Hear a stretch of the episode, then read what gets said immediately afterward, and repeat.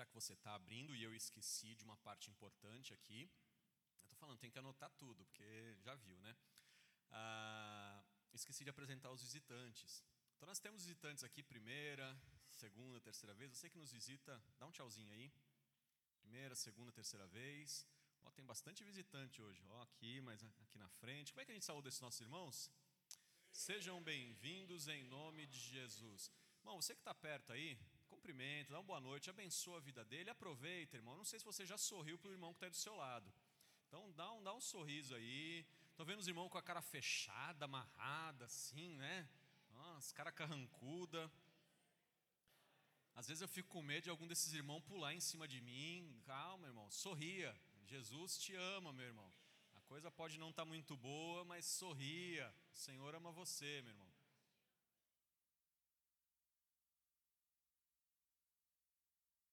Que você já sorriu, já está feliz. Você já abriu a sua Bíblia em Gênesis 22, de 1 a 14. Leio na nova Almeida atualizada. A palavra de Deus diz assim: Depois dessas coisas, Deus pôs Abraão à prova e lhe disse: Abraão. E esse lhe respondeu: Eis-me aqui. Deus continuou: Pegue o seu filho, seu único filho, Isaque, a quem você ama, e vá à terra de Moriá Ali ofereça-o em holocausto sobre um dos montes que eu lhe mostrar. Na manhã seguinte, Abraão levantou-se de madrugada e, tendo preparado seu jumento, levou consigo dois de seus servos e Isaque, seu filho. Rachou a lenha para o holocausto e foi para o lugar que Deus lhe havia indicado. No terceiro dia, Abraão ergueu os olhos e viu o lugar de longe então disse aos servos: Esperem aqui com o jumento.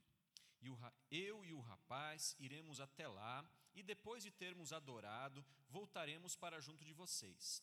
Abraão pegou a lenha do holocausto, a colocou sobre os ombros de Isaque, seu filho. Ele, por sua vez, levava nas mãos o fogo e a faca. Assim os dois caminhavam juntos. Isaque rompeu o silêncio e disse a Abraão, seu pai: meu pai. Abraão respondeu: Eis-me aqui, meu filho. Isaac perguntou: Eis aqui o fogo e a lenha, mas onde está o cordeiro para o holocausto? Abraão respondeu: Deus proverá para si o cordeiro para o holocausto, meu filho. E os dois seguiam juntos. Chegaram ao lugar que Deus lhe havia indicado. Ali Abraão edificou um altar, arrumou a lenha sobre ele amarrou Isaac, seu filho, e o deitou no altar em cima da lenha. E estendendo a mão, pegou a faca para sacrificar seu filho. Mas do céu o anjo do Senhor o chamou: Abraão, Abraão. Ele respondeu: Eis-me aqui. Então lhe disse: Não estenda a mão sobre o menino e nem faça nada a ele Pois agora sei que você teme a Deus, porque não negou o seu filho, o seu único filho. Abraão ergueu os olhos e viu atrás de si um carneiro preso pelos chifres entre os arbustos. Abraão pegou o carneiro e o ofereceu em holocausto em lugar de seu filho. E Abraão deu àquele lugar o nome de O Senhor proverá. Daí dizer-se até o dia de hoje, no monte do Senhor se proverá. Vamos orar? Feche seus olhos, ore comigo. Senhor, nós precisamos que o Senhor fale conosco. Nós precisamos que o Senhor toque o nosso coração, a nossa alma nessa noite, Senhor. Nós precisamos que o Senhor, como diz a tua palavra, converta o coração dos pais aos filhos e dos filhos aos pais. Nós precisamos que as nossas famílias sejam transformadas pelo poder da tua palavra, Senhor, porque nós sabemos que a família é o teu plano, que a família é a base da igreja, é a base da, da, da sociedade, Senhor. Nós cremos que o Senhor abençoou as famílias por meio de Abraão, e nós cremos que nós receberemos essa bênção e já temos recebido, Senhor, mas nós precisamos ainda mais. Que nessa noite o Senhor toque os corações das famílias. Eu oro em nome de Jesus. Amém. Bom, nessa noite eu quero falar um pouco mais aos filhos. É, estamos no mês da família. É, eu tenho pregado sobre os heróis da fé em Gênesis. No domingo passado falei sobre Sara. Sara, que algumas vezes é esquecida na ordem dos, dos patriarcas, por ela não ser um patriarca, ser uma matriarca, normalmente ela é deixada de lado mas ela é uma pessoa importantíssima na história da fé, como vimos. E nessa noite eu quero falar, ainda nessa sequência, sobre essa jornada da fé em Gênesis, eu quero falar sobre Isaac. E a partir de Isaac eu quero trazer uma reflexão sobre os filhos, sobre o papel do filho na família, que muitas vezes fica esquecido, ainda mais na nossa sociedade, onde o filho se tornou o rei do lar, ah, é muito difícil para algumas pessoas entenderem, e para muitos filhos também, entenderem qual é o seu papel no sucesso da casa. E há um papel destinado aos filhos no sucesso da família. E filhos que têm negligenciado esse papel têm ajudado a que sua família não saia bem. Então hoje é uma, uma palavra direcionada mais aos filhos. E Isaac, é, é, assim, enquanto estudava a vida de Isaac, eu, eu fiquei impressionado como de fato muitas coisas da sua vida nos ajudam a entender o papel de um filho, nos ajudam a entender a família, nos ajudam a entender ah, quantas bênçãos ah, os filhos podem trazer ao lar e como os pais podem lidar um pouco com os filhos. Isaac foi um dos heróis da fé. Isaac é um dos homens que, se você abrir lá Hebreus 11, você vai ver que Isaac está lá entre os heróis da fé.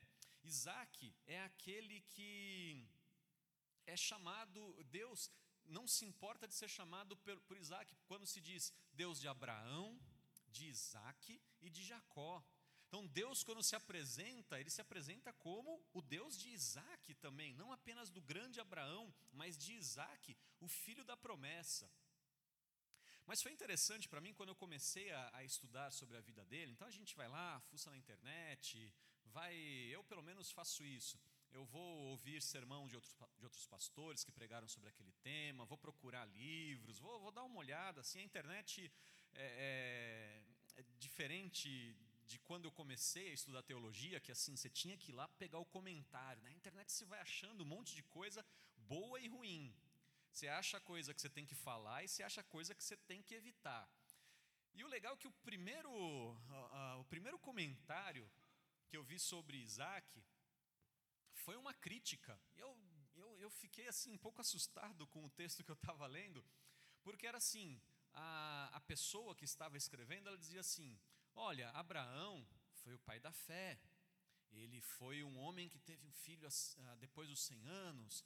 É, ele foi um, um guerreiro, foi alguém importante. Olha, Noé foi aquele que construiu a arca. Olha, Enoque foi aquele que foi levado, que andou com Deus e foi levado aos céus. Davi foi um grande rei, um grande guerreiro. Ele vai fazendo, as, é, e vai fazendo várias comparações.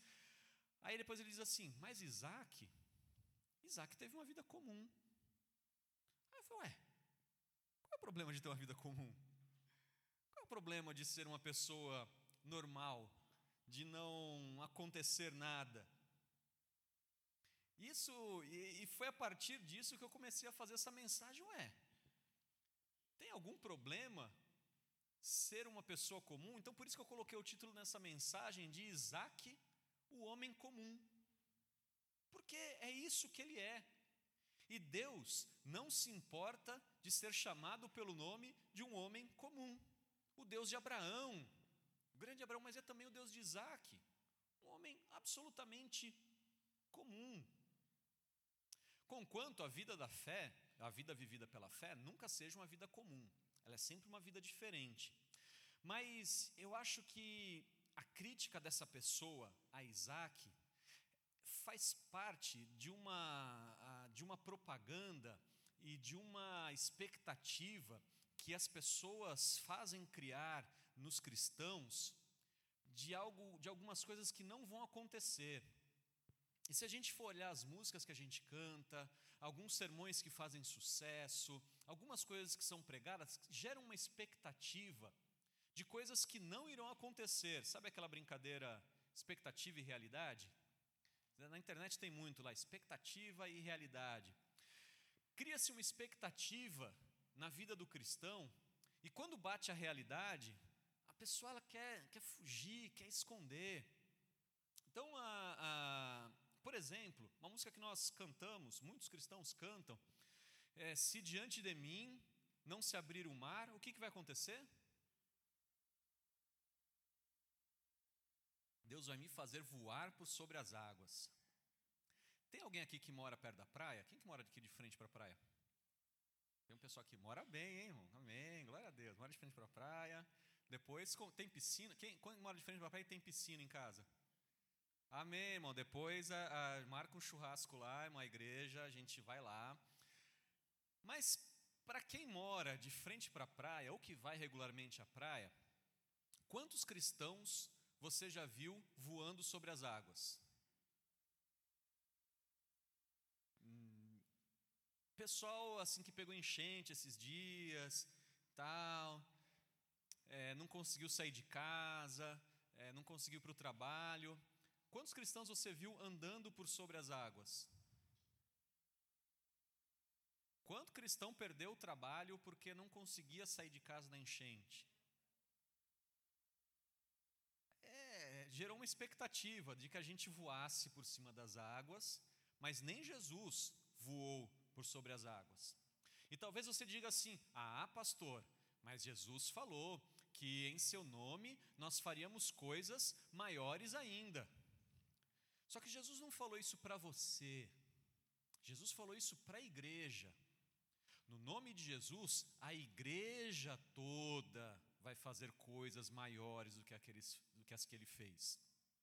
Não é para você ser maior do que Jesus, é que a igreja inteira vai fazer tudo isso. Vão criando as expectativas, e para a gente, o bom cristão é aquele que tem aquela história, aquelas histórias mais poderosas.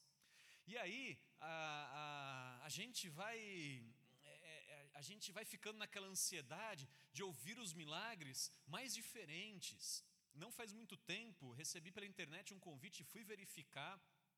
É, é, porque de vez em quando tem uns negócios que é, que é mentira, né? É, na internet quase não tem mentira, não sei se vocês repararam, é muito raro ter uma mentira na internet.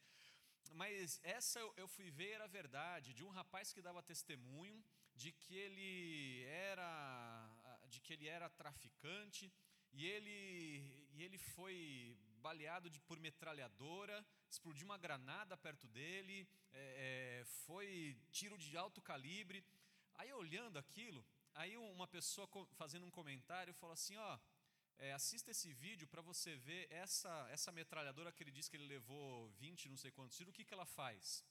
Aí no vídeo mostrava o cara cortando uma árvore no meio com a metralhadora, assim.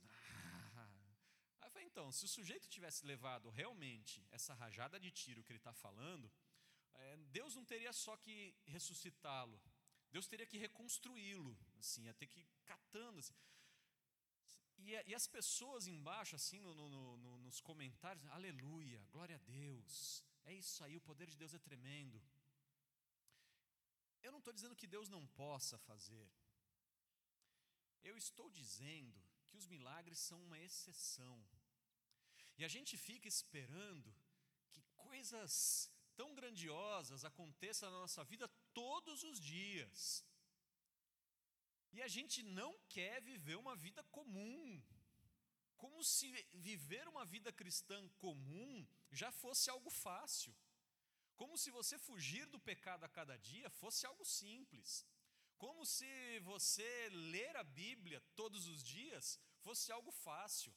Tem cristão que não consegue orar todos os dias, mas quer viver de milagre em milagre. Não sei como é que vai acontecer isso. Você nem ora, não lê a Bíblia, você nem conhece a Deus e quer que Ele faça coisas grandiosas iguais que você ouviu na música e ficou repetindo. Para, irmão. Vamos viver uma vida mais simples. Vamos ter expectativas mais corretas. espera que a sua família se converta, isso já será um grande milagre. Tem pessoa que está orando para o mar se abrir, mas não ora para o marido se converter, para a mãe e o pai se converter. A gente precisa criar expectativas que não sejam a dos supercrentes, os milagres maiores do que Jesus. A gente tem uma expectativa na vida que ela não é só da fé. A, a gente tem sido ensinado que uma vida regular ela é frustrante em todos os campos.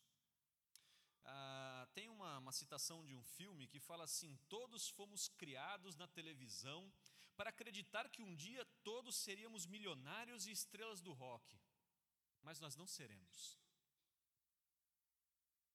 É, é engraçado quando um pai, isso eu já vi vários, o pai coloca o filho para aprender um instrumento musical. Tem muito pai que já pensa assim: meu filho vai ser guitarrista do Iron Man, vocês vão ver, assim, sucesso. Meu filho vai ser o novo Beethoven. Aí não dá seis meses que o menino está lá, dó, ré, mi, fá, fá, fá. Aí você já não aguenta mais, você já tira o menino lá do negócio. Tem um vizinho na casa da frente que não sei se é sax, não sei qual é o instrumento de sopro que ele está que ele está aprendendo. Eu estou quase comprando a casa dele para ver se ele vai embora de lá e não toca mais aquele instrumento lá. Eu não sei quem é, nunca vi na vida, mas é um negócio. É, é, mãe e pai de músico é, é um santo para aguentar esse negócio. Mas o cara fica na expectativa, assim, de olha. Aí, o, fi, aí o, o pai vai lá e coloca o filho na escolinha de futebol. É o novo Neymar. Eu, o moleque é perna de pau, assim, moleque é, é ruim. É o novo Neymar, é o novo Neymar. Tá, tá, tá surgindo o novo Ronaldinho Gaúcho. Porque joga bem bola, não é feio demais. É só isso que ele tem no Ronaldinho Gaúcho, os dentão assim.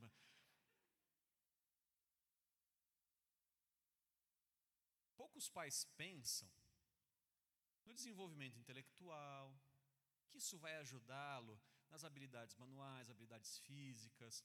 Poucos pais pensam no ganho social de um esporte coletivo, mas o pessoal quer o grande jogador, a grande estrela.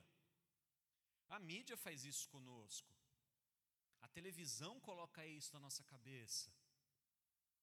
De que a gente precisa crescer, enriquecer, é, é, a gente tem que ter essa, o sucesso.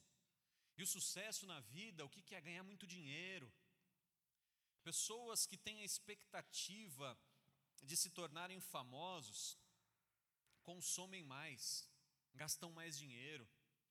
É, é interessante quando você vai ver um jovem, quando ele pensa na sua roupa, nada contra se vestir bem, andar bonitinho, mas ele quer andar igual determinada estrela, determinado ator. Ele tem problemas se anda com uma roupa sem marca. O legal é andar com a marca tal, porque aquele jogador se veste assim, aquele ator se veste assim, ele viu aquele negócio lá naquele filme, ele quer ser igual. As pessoas gastam mais.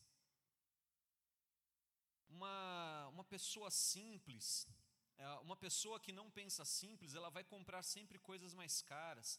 A pessoa que pensa simples, ela não movimenta muito o capitalismo nem a revolução. A pessoa que pensa simples, ela não movimenta a roda do dinheiro. Logo, para quem é muito rico, não interessa você pensar simples. Eu preciso de pessoas que consumam.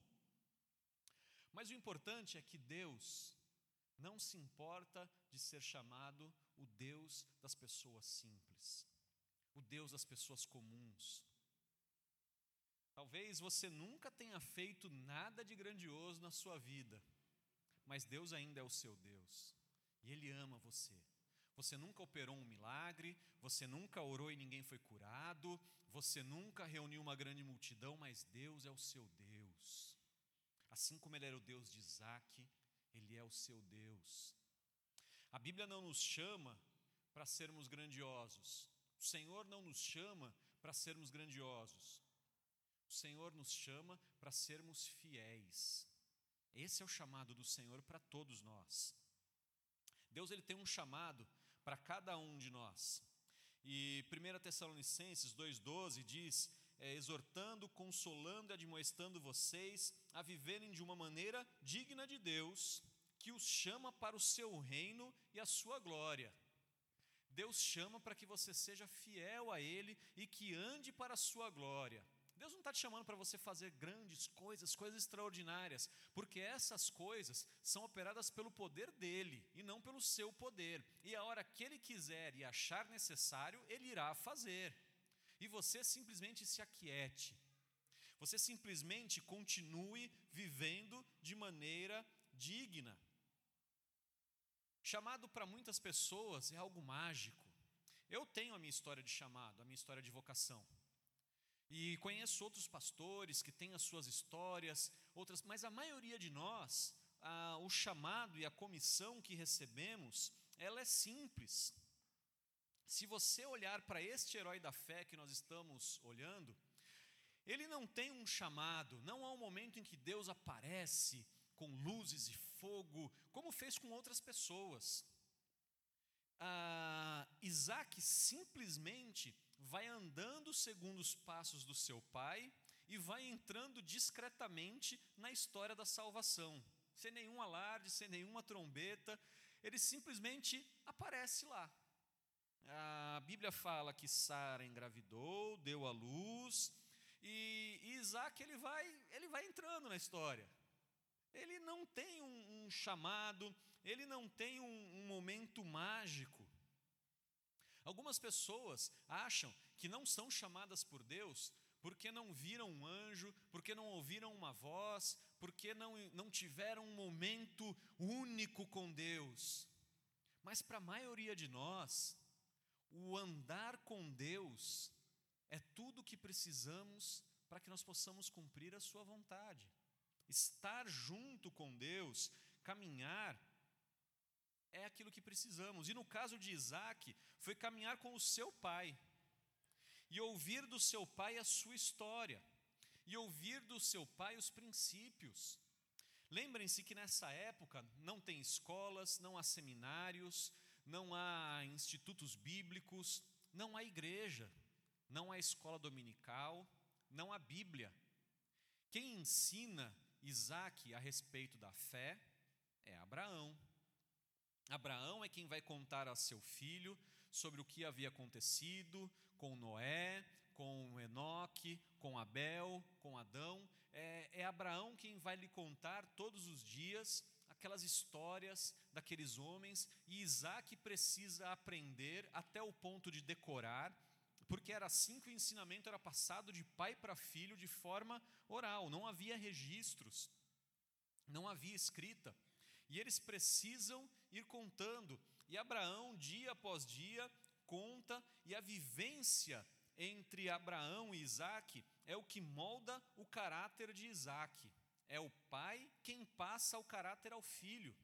E aquela, a, o caráter de Isaac é predominante pela mansidão e obediência. Essa história que nós lemos aqui no capítulo 24, ah, Isaac tem em torno de 15 anos aproximadamente, e Abraão tem mais ou menos seus 115 anos.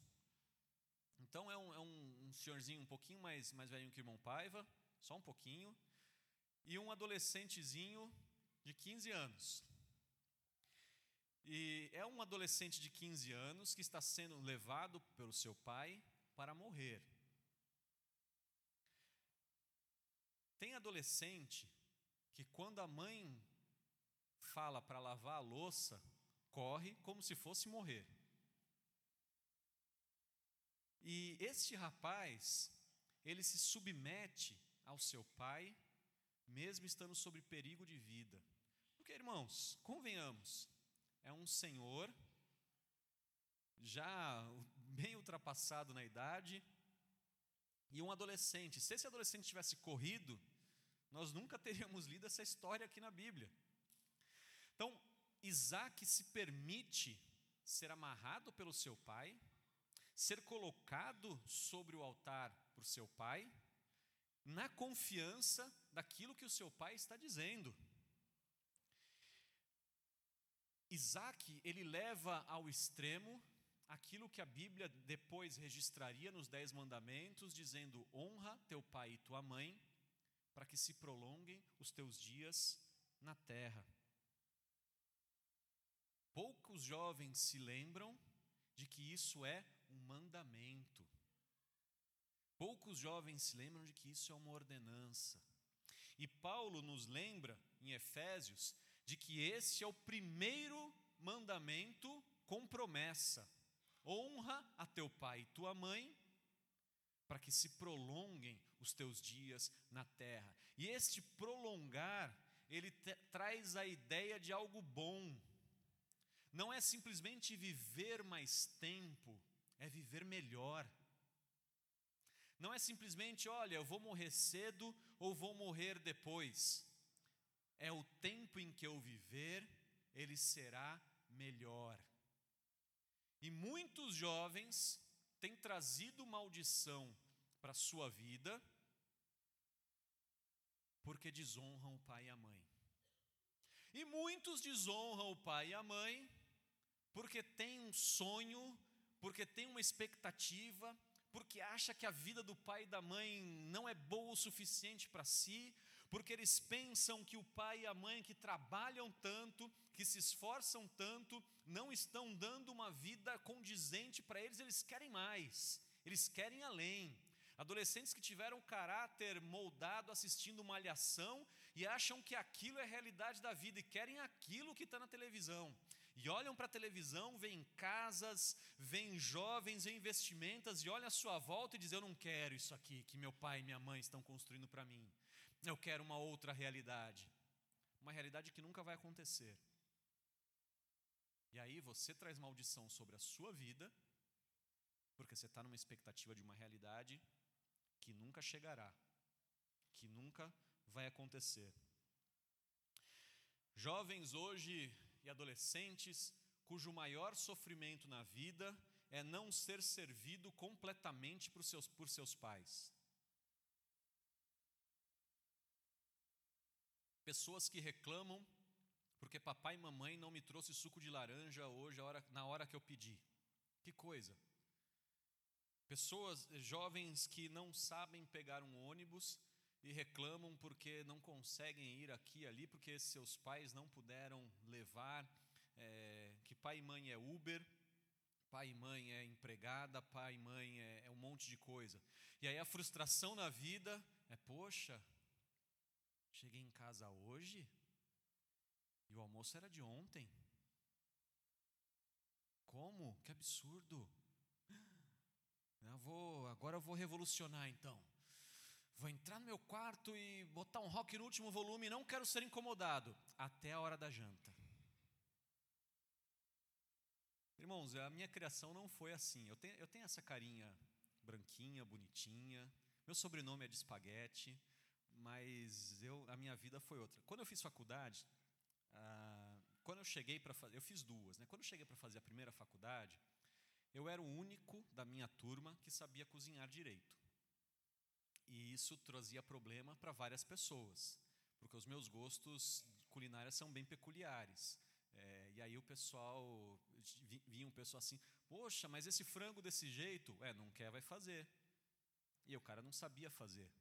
Aí eu comia o frango daquele jeito ou não comia. E eu padeci também, porque, por exemplo, é, os irmãos sabem do meu gosto para salada, o quanto eu gosto de salada. Mas por, eu já fui pior, irmão. Por exemplo, eu não comia maionese. E aí, eu me lembro, eu me lembro disso perfeitamente, que dois veteranos meus foram até o mercado, eu os ajudei ao mercado, e eles falaram assim: ó, você ajuda a gente a carregar as coisas do mercado e na volta a gente, na volta a gente cozinha, faz o almoço. E entre ir ao mercado e voltar foram três horas, mais ou menos, e eu com fome. E aí, quando chegamos lá, um do, dos nossos veteranos, ele falou: Olha, eu vou descansar um pouco porque eu estou cansado, e depois de descansar eu faço almoço, e eu com fome. E aí, era já três e meia, quatro horas da tarde, quando esse rapaz, num sábado qualquer, foi lá fazer o almoço, com as coisas dele, que eu, eu tinha, eu estava, a, a, a, eu estava assim, para almoçar junto com eles.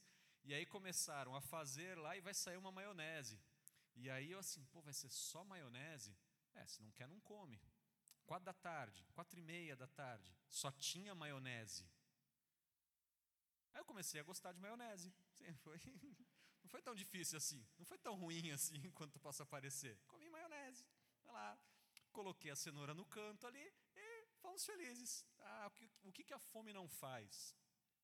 Quando eu fiz a segunda faculdade, é, eu não tinha tempo para cozinhar, era, o curso era integral, era, era bem complicado. Eu só tinha tempo para cozinhar no, no, sábado e às vezes no domingo. Aí o que, que eu fazia? No final de semana, eu já cozinhava para a semana inteira, separava nos potinhos, deixava no congelador para durante a semana ir descongelando. Só que assim, por exemplo, tinha a semana do quibe. Porque eu não tinha tempo para fazer duas, três misturas. Então eu fazia aquele quibe de forno, cortava em pedaços, eu comia de segunda a sexta-feira quibe, todos os dias. A semana mais feliz era a semana da lasanha. Aí eu fazia aquela lasanha grandona e comia lasanha a semana inteira. Era beleza. E era o seguinte: se eu salgasse a lasanha no, no sábado, era lasanha salgada a semana inteira, não tinha conversa, assim, não tinha a, a, exceção era a janta quando eu dividia pizza com alguém. A gente lá rachava uma pizza, na época, uma pizza lá em São Carlos custava seis, sete reais.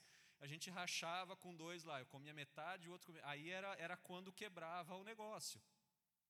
Essas durezas da vida, elas moldam o coração, elas moldam o caráter.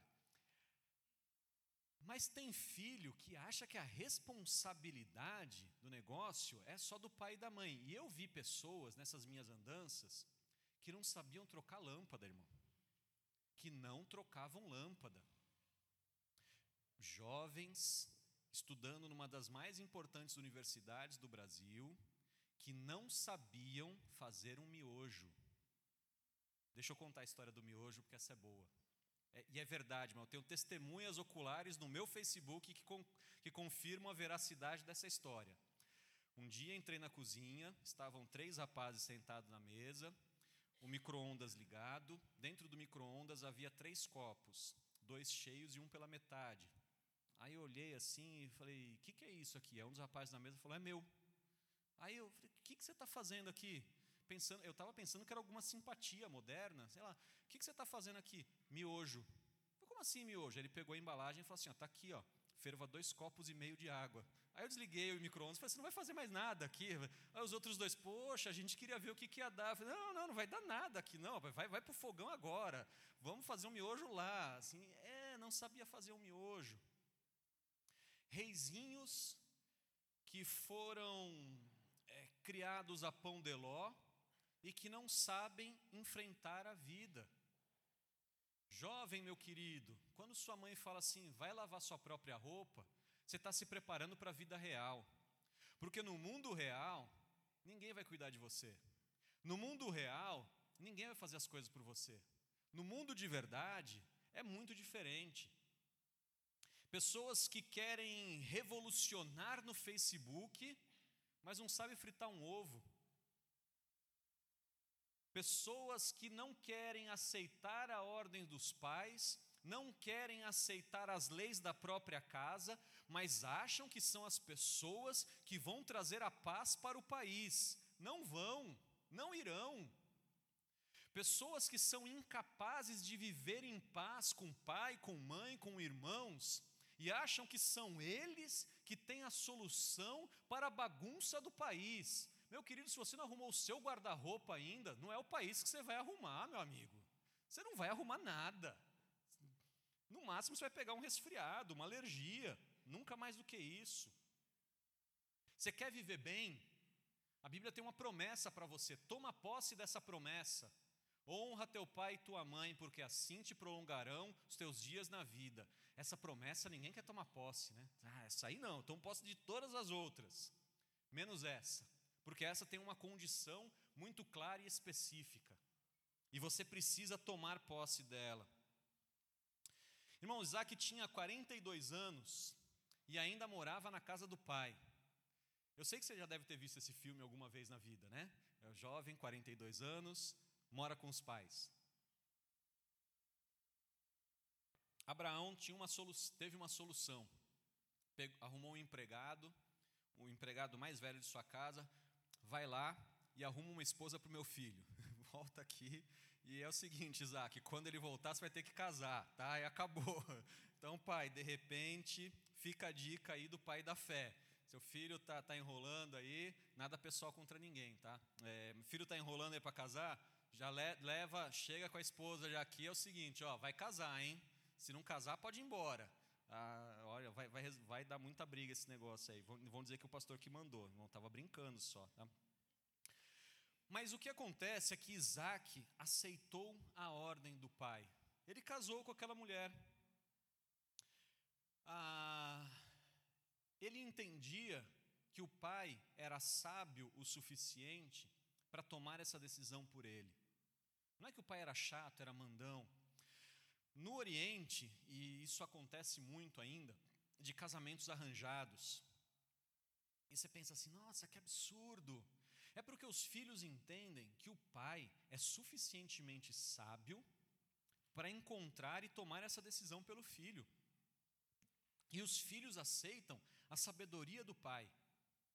Filhos hoje que são incapazes de aceitar que o pai tem alguma sabedoria mais do que ele. Adolescentes que acham que sabem de tudo, que acham que são competentes para tomar a decisão sobre sua vida, e não são. O mandamento de honrar o pai e a mãe, ele se estende por toda a sua vida, mas ele é especial quando você ainda não é capaz de tomar suas próprias decisões. Uma das teorias que eu sigo como pedagogo é que você só é adulto depois que você paga as suas próprias contas. Enquanto você não paga as suas próprias contas, você não é adulto.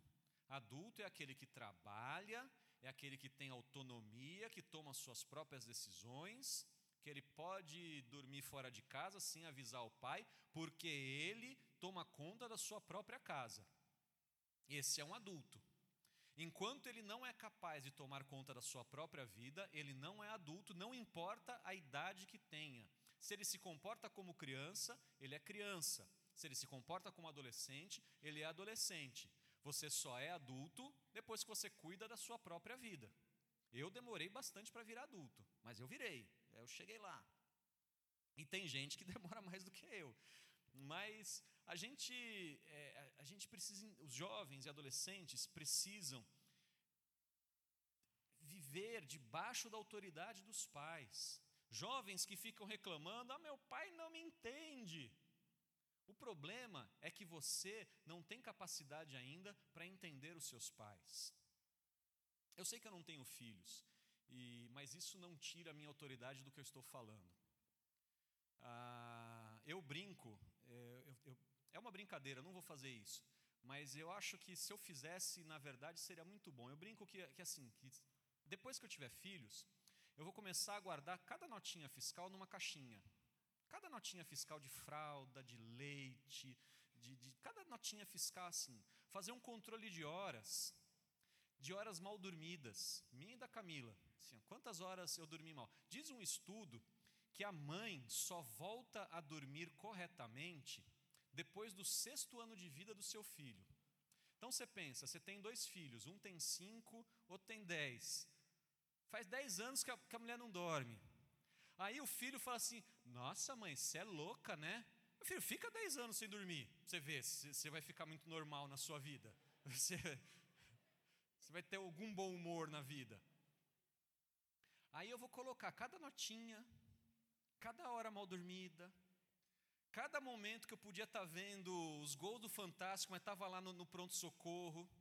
Aí, quando meu filho ou minha filha vier falar alguma coisa, fala, abrir a caixinha de promessa, ó, pegar as notinhas fiscal, depois que você reembolsar cada centavo que eu gastei, depois que você pagar cada viagem para eu desestressar dessas horas aqui que eu gastei, aí você pode cantar alguma coisa dentro de casa. Enquanto você estiver devendo, filhão, aí guarda a caixinha para não sumir, né? Guarda a caixinha. Enquanto você estiver devendo, você fica na tua aí, faz o que eu estou mandando, porque a casa é minha, beleza? Beleza? Tamo aí. Porque é o seguinte, Digo aos jovens, aos filhos, jovens que não conseguem entender as razões do pai e da mãe, simplesmente porque não tiveram que tomar as mesmas decisões que o pai e a mãe, não tiveram as mesmas privações que seu pai e sua mãe, que não tiveram as mesmas dificuldades que o pai e a mãe tiveram, que abriram mão da própria vida, que abriram mão do seu próprio prazer, que abriram mão da sua própria alegria para trazer alegria aos filhos, que pegaram chuva para que o filho tivesse seco, que ficaram acordado para que o filho pudesse dormir, que passaram necessidade, passaram fome para que o filho pudesse comer. Filho que nunca experimentou isso, nunca vai entender o pai ou a mãe, jamais. Enquanto você não teve essas, essas experiências, meu querido, esteja debaixo da autoridade do seu pai e da mãe. Na pior das hipóteses, é a promessa de Deus para a sua vida, de que sua vida será maior, será melhor. Deus tem grandes promessas para nós. Deus faz muitas e maravilhosas promessas. Deus é o mesmo ontem, hoje e eternamente. Mas Isaac, ele quando ele ouvia, pensa um pouco de, de ele ouvir aquelas histórias de Noé, de Enoque, ah, quando ele ouvia as grandes histórias, coisas miraculosas que Deus já tinha feito e que ele mesmo nunca tinha passado por nada disso. Ele queria, provavelmente, ele deveria ter no, no, seu coração, como muitos jovens têm, aquele desejo de aventura, aquele desejo de fazer alguma coisa grandiosa, aquele desejo de ter algo marcante na sua vida, mas a vida de Isaac, ela é regular, ela não tem nada. Deus fala uma vez com ele diretamente, mas ele já aprendeu que para o cristão, para o homem e para o herói da fé, o que o nosso chamado é simplesmente ser fiel até o final. Talvez para você, jovem, adolescente, Estar debaixo da, do teto do seu pai seja uma grande provação. Mas seja fiel até a morte. Seja fiel o tempo todo. Não tem fortuna alguma, não tem fama alguma, não tem aventura alguma que possa superar a coroa da vida eterna que está separada para aqueles que forem fiéis o tempo todo, todo o tempo. Não há nada que esse mundo possa te oferecer que seja maior do que aquilo que Deus oferece a nós. Creia que o Senhor tem visto se de repente você realmente tem sofrido na sua casa, porque Deus é justo. Os mandamentos de Deus são santos, justos e bons. E se de repente você acha que é uma dor e um sofrer está debaixo provação de ser guiado por seu pai e sua mãe, sempre creia que ao final de tudo, o Senhor tem a coroa de vida eterna para aqueles que que o temem, para aqueles que persistirem até o final. Então, enquanto você não puder se ausentar, enquanto você não puder sair, creia, o Senhor está vendo, o Senhor está te olhando, e o Senhor vai te abençoar. Nós precisamos entender que os pais precisam orar pelos filhos. Os pais precisam orar muito pelos filhos.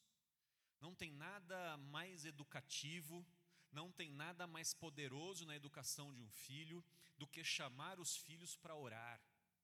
Não tem nada que possa mudar mais a vida de um filho do que um pai e uma mãe que se reúnem com seus filhos e oram juntos e leem a Bíblia juntos.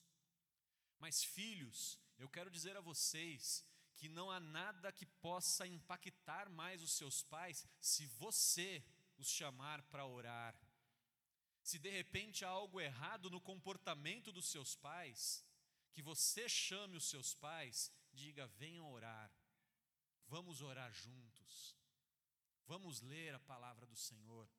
Que seja você aquele que vai guiar a sua família e abençoar a sua família nos caminhos do Senhor. Que seja você aquele que vai fazer permanecer a promessa de Deus na sua casa. Seus pais não são os únicos responsáveis por isso, você também é. Isaac foi aquele que carregou a promessa de Deus até a próxima geração. E se de repente a sua casa está bagunçada, que seja você aquele que seja firme e convoque os seus pais para orarem, e convoque os seus pais para lerem a Bíblia. Isso será de uma ousadia, de uma coragem muito grande, eu tenho certeza que irá impactar a sua casa. Eu tenho certeza que irá impactar o, seu é, que irá impactar a sua família. Não tenha dúvidas disso. Deus tem promessa para pais e filhos, e você precisa ser aquele que vai carregar a, que vai carregar a promessa até os seus pais. Abraão foi um homem que criou o seu filho no temor do Senhor, e ele teve todo o cuidado quando desejou que o seu filho se casasse e pediu que o seu servo fosse buscar uma, uma, uma esposa para Isaac, ele pediu uma única coisa: não faça meu filho voltar para lá. Para lá para onde? Para a terra de onde Deus me tirou. Abraão tinha o cuidado de que aqueles, de que o seu filho não voltasse para a velha vida dele.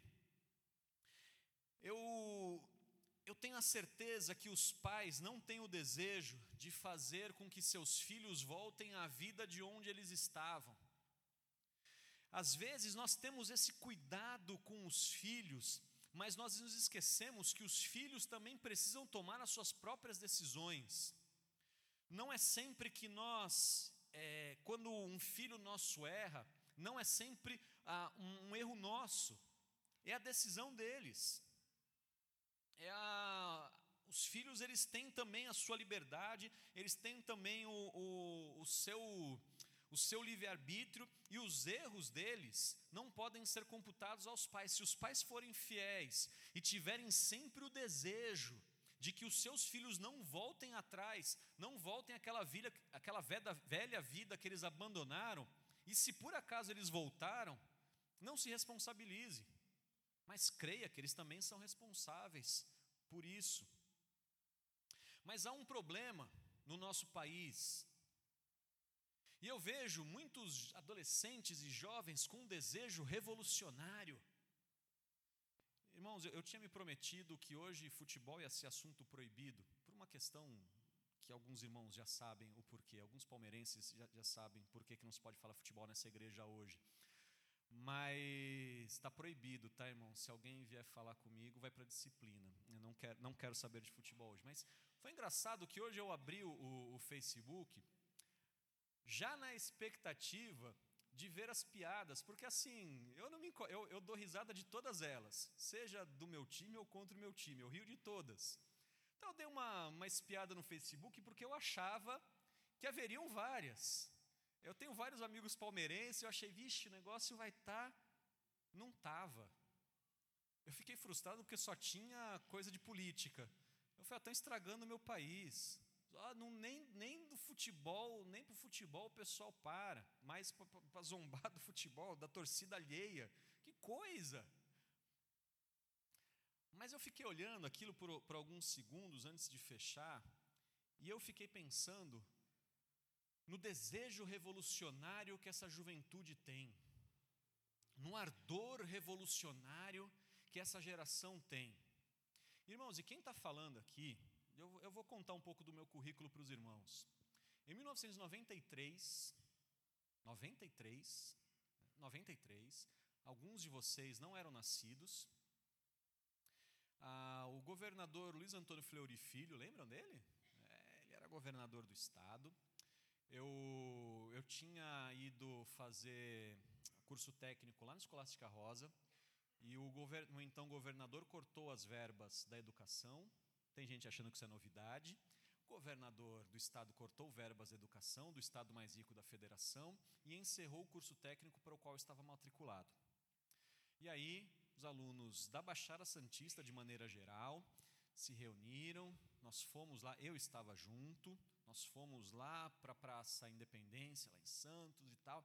E no dia seguinte, na, na recém-criada, não fazia muito tempo que, que existia, TV Tribuna, aparece lá, eu não era seminarista, não era nada, aparece eu lá carregando uma faixa, assim, na, é escândalo na igreja, assim, olha, o irmão lá, no meio daquele negócio, daquela baderna, daquela balbúrdia. Eu tava, tava eu lá, irmão, tava lá. na universidade, eu fiz universidade e vou dizer, irmão, ó, não é nada disso que estão pintando por aí, tá? Não é, não é que seja, não é que seja o paraíso, mas estão pintando umas coisas que não é verdade, coisa que eu nunca vi lá. E olha, que foram quatro anos de capelania, cinco anos de capelania na USP, depois mais quase cinco anos como estudante em São Carlos. Não vi nada de certas coisas que estão falando por aí. Mas enfim, é, e aí eu no meio daquela balbúrdia lá, faltava professor. Eu fui lá reclamar na reitoria, eu tenho foto do lado do reitor reclamando de professor na reitoria. Estava lá, no meio de tudo isso. Então eu não tenho problema nenhum se o jovem ele tem um ardor revolucionário, porque eu creio no seguinte: jovem que aos 20 anos não é revolucionário, é um alienado. Se aos 40 continua revolucionário, é um estúpido. Não, não, depois dos 40, você não, é mais, você não é mais soldado, meu filho. Depois dos 40, você é filósofo. Era, era assim que Platão dizia, e é nisso, é nisso que eu acredito. E eu vejo um ardor revolucionário nessa juventude, eu vejo um ardor revolucionário nessa, nesses adolescentes, nesses jovens, que eu, eu, eu me lembro dos, do, da minha paixão revolucionária. Só que tem duas coisas. Eu não fazia revolução atrás de um teclado. Enquanto eu estava fazendo os meus protestos, mamãe não vinha trazer suco de laranja. Se eu pedisse um suco de laranja para minha mãe, eu já sabia a resposta dela. A resposta da minha mãe é muito singela: seria o seguinte: o espremedor está aqui, a laranja está na geladeira, tá bom? É com essas duas coisas que se faz um suco. E, era, e, era, e já estava. E o suco estava lá, é, para eu fazer, obviamente.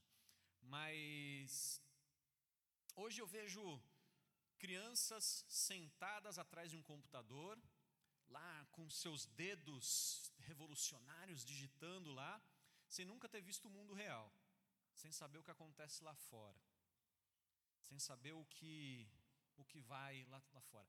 Agora, sabe uma, uma coisa sobre a minha revolução?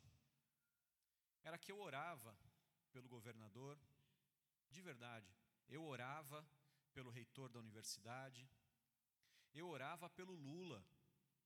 Pelo Lula. E o Lula, irmãos, um outro dia eu conto a história.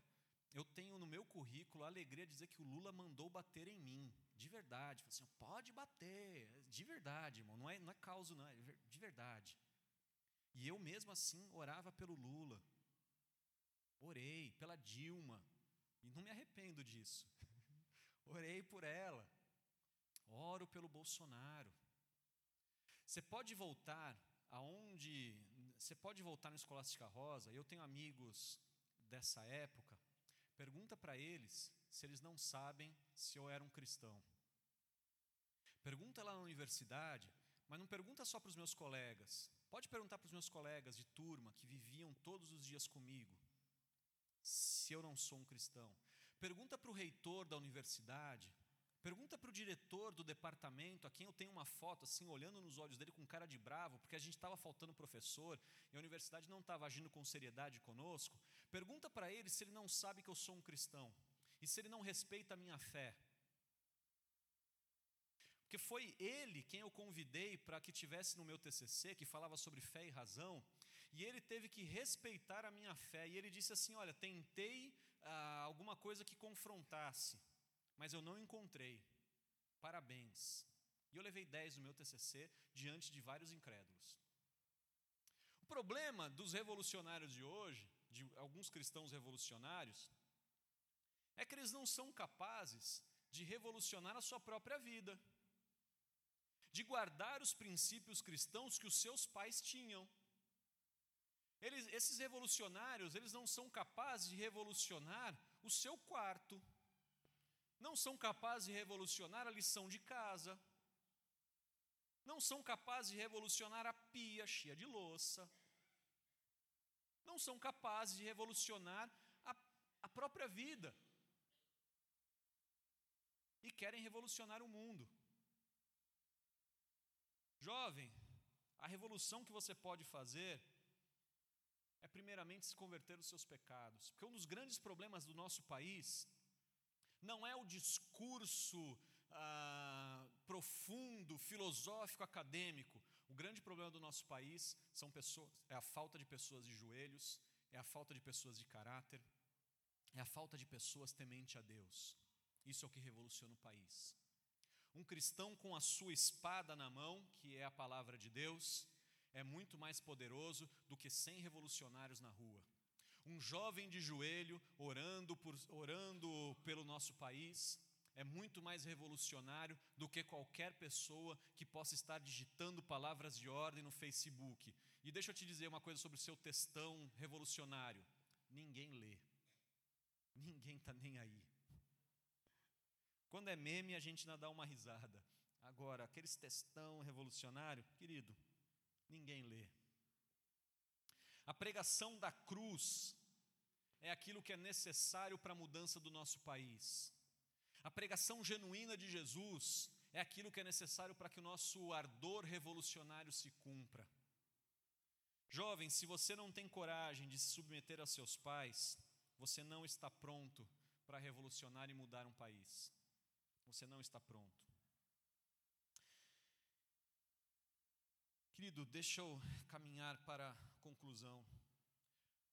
Isaac foi um homem que entrou para a história da humanidade. O nome de Isaac é repetido dia após dia, já ah, dependendo da contagem que você faz, há 5, 10 mil anos. Isaac é o homem a quem Deus não se importa de que o seu nome esteja junto com o dele, e diz: o Deus de Abraão, de Isaac e de Jacó. Já Isaac foi um homem que inspirou a fé de milhões e bilhões de pessoas e continua fazendo até hoje. Mas Isaac ele fez uma única coisa. Isaac ele não abriu o mar, Isaac ele não voou sobre as águas, Isaac não, não liderou exércitos, Isaac não foi um rei, Isaac não fez nada de especial. Hebreus capítulo 11, versículo 20, quando nos explica por que Isaac é um dos heróis da fé, ele diz assim: pela fé, igualmente Isaac abençoou Jacó e Esaú a respeito das coisas que ainda estavam por vir. Na mesma lista onde nós encontramos profetas, reis, sacerdotes, homens grandiosos e famosos, nós encontramos Isaac cujo único ato revolucionário, cujo único ato de fé foi abençoar os seus filhos.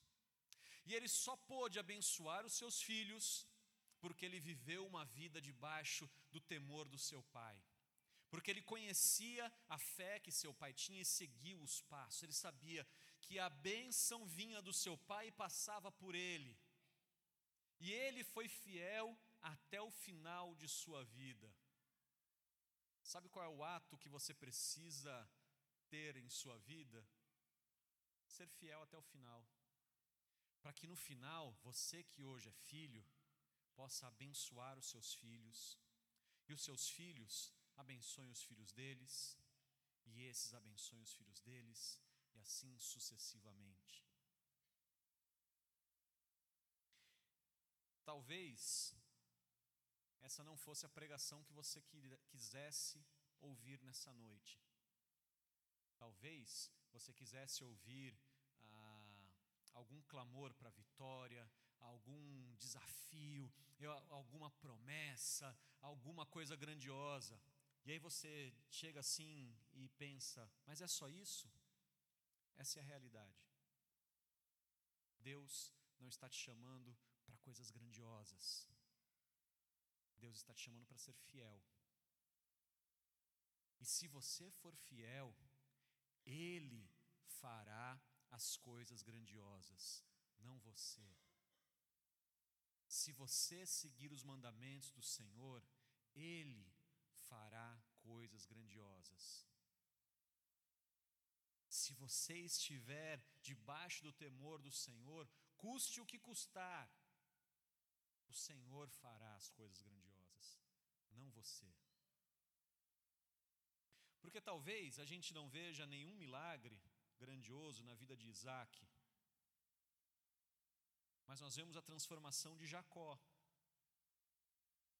E depois nós vamos ver a fidelidade de José.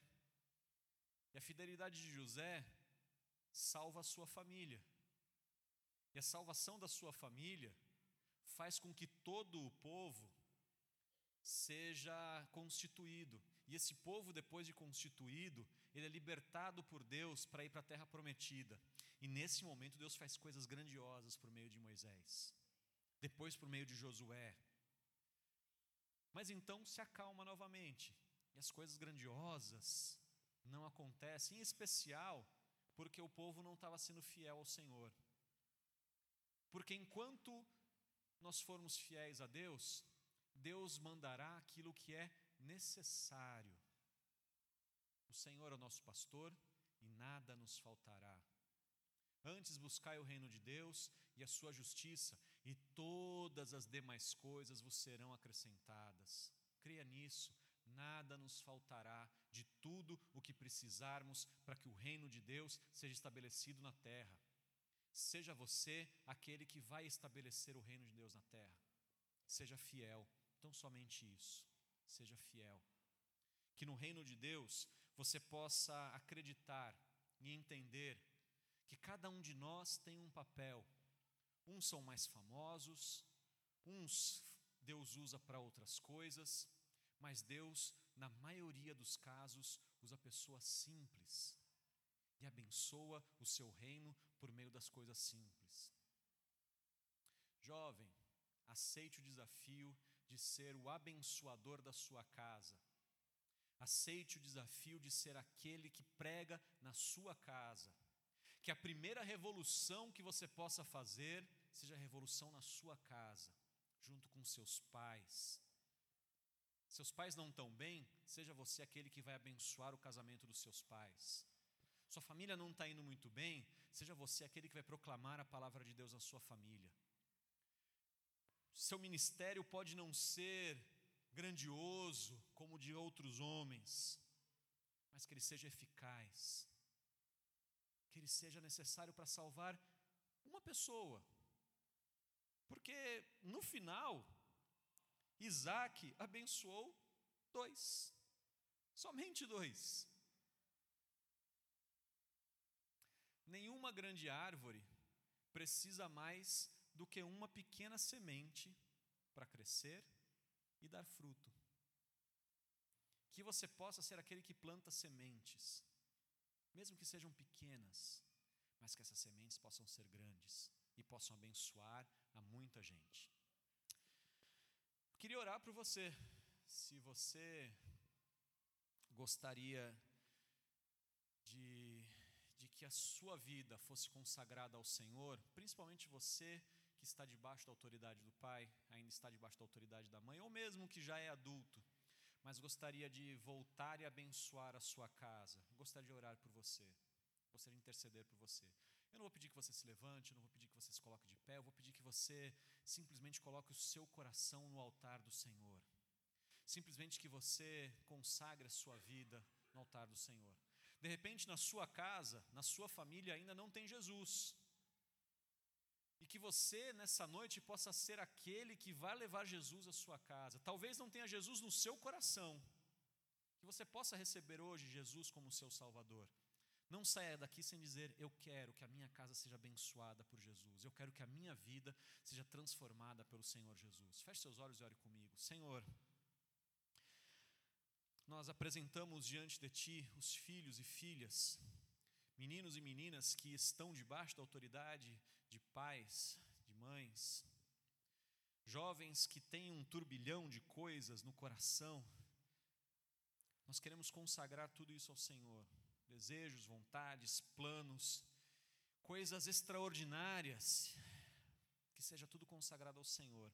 Eu creio que o Senhor vai levantar aqui nessa igreja rapazes e moças extraordinários, mas o Senhor só vai poder usá-los se eles forem consagrados ao Senhor. E eu tenho certeza que alguns deles estão agora orando ao Senhor, pedindo: Senhor, muda a minha vida, e que o Senhor possa ouvir essa oração e responder, Senhor. Famílias que estão passando por problemas, e que o Senhor possa usar os jovens a, a abençoar essas casas, Que o Senhor possa colocar no coração desses jovens o desejo de abençoar, a certeza de que são eles o teu instrumento para abençoar a casa. Senhor, eu oro pela frustração de alguns aqui que tinham expectativas erradas, mas que eles possam crer que o Senhor é o abençoador daqueles que te servem, que o Senhor vai trazer a coroa de vida eterna àquele que for fiel. Senhor, abençoa esses irmãos, essas irmãs, em nome de Jesus. Abençoa as famílias, Senhor. Nós oramos em Teu nome, Jesus.